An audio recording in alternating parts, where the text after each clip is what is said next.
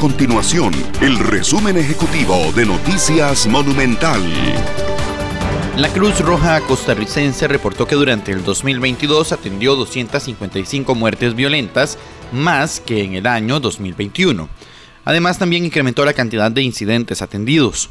Por ejemplo, los fallecidos debido a agresiones con arma blanca o de fuego pasaron de 342 en el 2021 a 407 en el año 2022.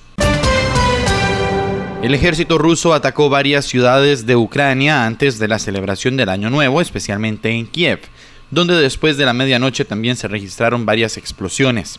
Apenas media hora después de empezar el 2023, varias detonaciones sacudieron dos distritos de la capital ucraniana.